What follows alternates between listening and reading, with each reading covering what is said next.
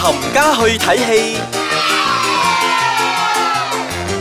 歡迎大家再次翻到嚟我哋嘅冚家去睇戲。嗱，二零一八年一開始冇幾耐咧，就已經好多鬼片湧而出啦。 係啊，我係少爺仔，我係飄學，我哋唔係鬼 人，我哋係中意睇戲嘅，好中意睇戲嘅。誒、係呃，懶人鬼。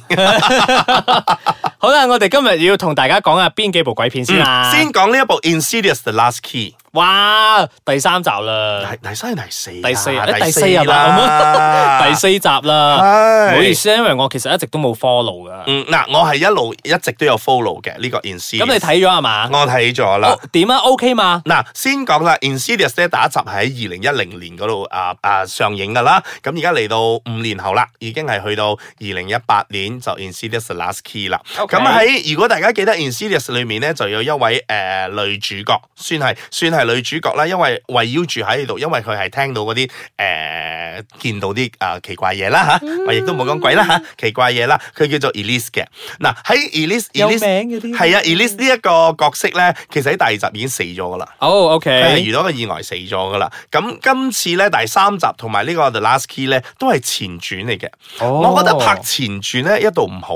如果你拍咗個主角死咗之後咧，你後邊做咩都好係咪？人哋就會覺得你你都唔會死 噶啦。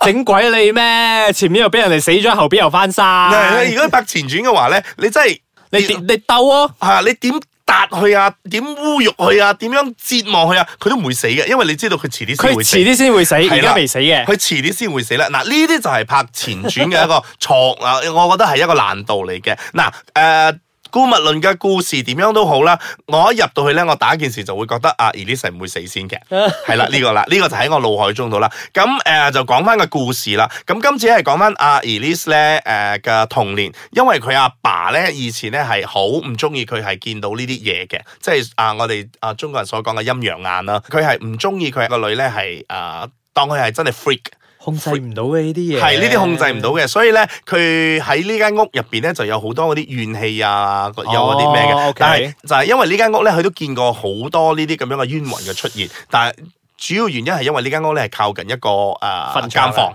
哦監房哇係啦， OK 仲要係行刑嗰種啊，哇即係即係如果監房行刑啊、即係電死人嘅時候咧，佢屋企嗰啲燈就會閃下閃下閃下嗰種嚟嘅。係係啦，咁相隔好多三十幾年啊、四十幾年嗰啲咧，佢就翻翻呢間屋度咧，就要啊幫一個 client 啦去解決呢一個嘢啦。咁佢就所有故事咧就喺呢度發生啦。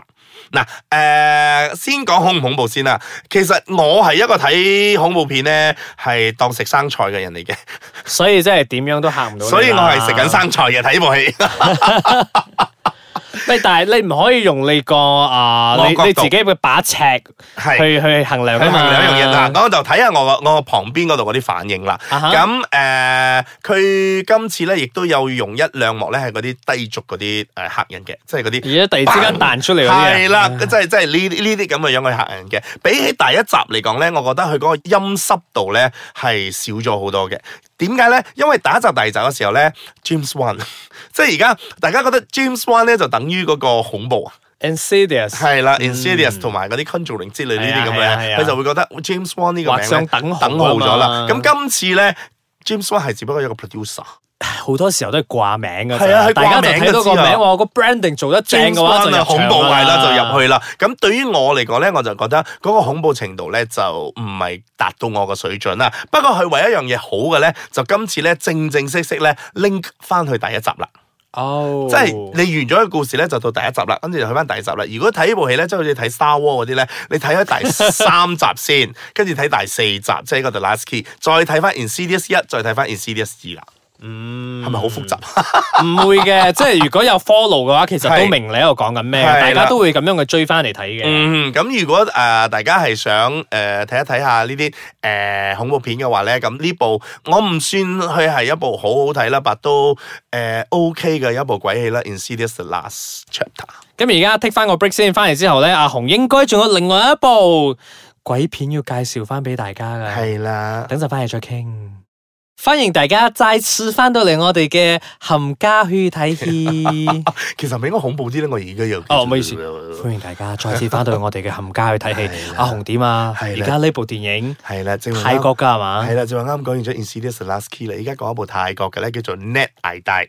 呢個我略略有睇過個 Trailer trailer，嗯哼我覺得我覺得 OK，佢要玩盡佢就玩盡佢。嗯，個鬼咧好肉酸嘅，一直突係一直跳出嚟嘅。係嗱，我啊同呢大家介紹翻個電影先啦。係啦，Net I Die 咧呢部戲咧係講緊有一個啊，其實我覺得呢部戲咧，佢捉到鹿唔識脱角啊哈，啊，佢有一個好好嘅故事。係咯，佢個佢個 Backbone 故事嘅大綱 OK 㗎。係啊，，即係話咧，誒有一個網紅，係一個網紅咧就啊拉，因為而家大家咩都好中意係啊 live 噶嘛，食 KOL 嘢又 live 係啊啦，又咩咩咩咁樣係啦，咁佢呢個網紅咧，佢就有一晚咧就誒、呃、拉佢自己啊、吊頸身亡。哇！係啦，咁事隔一年之後咧，啊、所有嗰啲人喺佢呢個 post 入邊俾 tag 過嗰啲咧 OK 都會死。點解咧？喺喺呢個 video 入邊咧，即係一年後咧，而家咪好興嘅 memory 啊，啊係啊走出嚟咧、係啊就會 tag 啊呢某五六個人咧，如果有俾你 tag 到咗呢呢幾個人咧，就會死嘅。咁嚇咪咪住先，即係佢死咗之後踢人啊，定係係佢啦未死之前踢佢嘅？死咗之後先 tag 人嘅，哇咁大家就會喺度諗啦，究竟係人為啦，定係真係有邪嘢咧？呢啲人係誒 stranger 啊定係佢班 friend 嚟㗎？嗱，故事咧就慢慢一步一步咁樣揭曉啦。 OK 點解佢會踢咗呢幾個人啦？係啦咁就會一一個一個咁樣去死啦。咁死嘅方法咧，誒、你問我恐怖冇咧，我又覺得還 OK 啦。我睇過有一啲畫面係割頸嘅喎，啊啊！咁、今次咧，我覺得泰國咧，誒、我覺得啊，為開全世界嗰啲啊電檢咧，都冇做得咁真去懟落去嗰啲啦。如果咪都俾人剪晒㗎有另啦。外一個咧都好核突嘅，抹佢嘅口，抹到佢係啦口裂咗嘅。係啦，有一個咧就係、誒，佢、就抹住佢嘅口，即係將佢嘅上下颚嗰度咧，就係咁夾硬抹抹到你個嘴唇尖嗰度角嗰度咧，就開始開始爛裂爛，啦係啦，爛咗嗰度咧係咁樣嚟死嘅。咁嗱，故事咧就講到呢度啦。咁究竟點解佢會踢呢幾個人，同埋呢幾個人咧佢要會死咧？咁大家就可能要入戲院嗰度睇啦。誒、好啦，講翻恐唔恐怖先啦。又正如我所講啦，我睇恐怖片咧係真係食生菜嘅，我都係食生菜嘅呢部。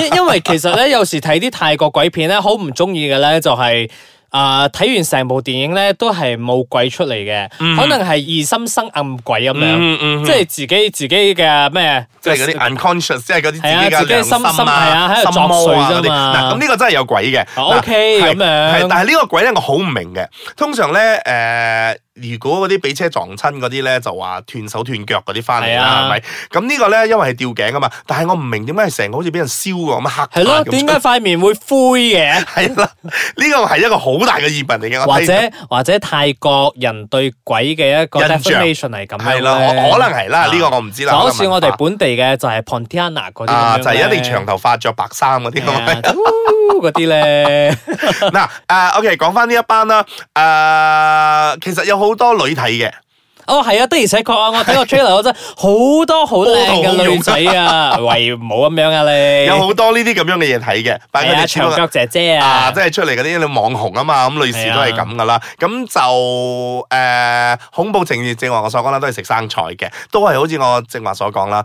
佢係捉到鹿唔識係啊，脱佢角。捉到呢個啊呢個時代最誒最 hit 流行嘅嘅一樣嘢係啦，啦，最流行一樣網紅啊嘢嘛，係啦，但係佢就真係拍唔到一個令到網你紅心自殺啊！你幾時有睇過呢啲咁嘅電影啊？係啦，仲要 live 添係啊啊，係啦，嗱，咁講到嚟呢度咧，我哋就轉一轉嗰個 mood，係啦，好點啊好好另類喎，係咪？係啊我哋去翻一個嗱，之前睇呢下部你戲咧，轉咩 mood 係先？啦，之前咧呢部戲咧就已經上過噶啦，不過係日本版，啊，OK，嗯，今次咧就去翻大陸版，我知啦，我哋之前有講過咗噶嘛，嗯成龍大哥有有有演噶嘛，係啦。解憂雜貨店啊嘛，冇錯啦，咁今次咧就真係拍咗部誒、呃大陸版呃，very 大陸版，除咗成龍大哥，仲有邊幾個啊？誒仲、有嗱，其實佢個名我好鬼艱難讀嘅 d e l i l a b a 哦，個中國女演員啊，迪麗嗯係熱啦巴咁，跟住仲有一個啊阮子彤 OK，啊，同佢係做嗰個《撩動咖啡館》嗰個男主角。哎董子啊，董子健嘛，sorry，你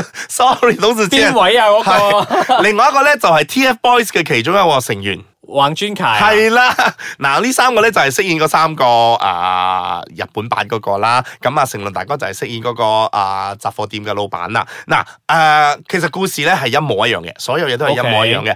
都係因為有一個哥哥咧，係作開首歌咧，係誒、跟住有誒佢、死開之後咧，有人幫佢唱紅呢一首歌嘅。咁日本版就係 Reborn，咁中文版都係 Reborn 重新，但係由容祖兒所唱嘅。 Well，啊哈，OK，嗱，我講到咁樣，我講到咁多嘅時候咧，如果大家真係之前有睇過啊嗰、個日本版嘅時候日咧本版，再 compare with 呢、個啊中國版嚟講咧，其實日本版係豐富得多，但係咧冇用噶，嗯因為有 TFBOY 嘅成員喺入 邊咧，同埋啲低 D D 啦黑吧，係 fans 咪？咧會入去睇㗎，係啦，同埋 D D 啦吧係嘛？嗱，佢哋咧。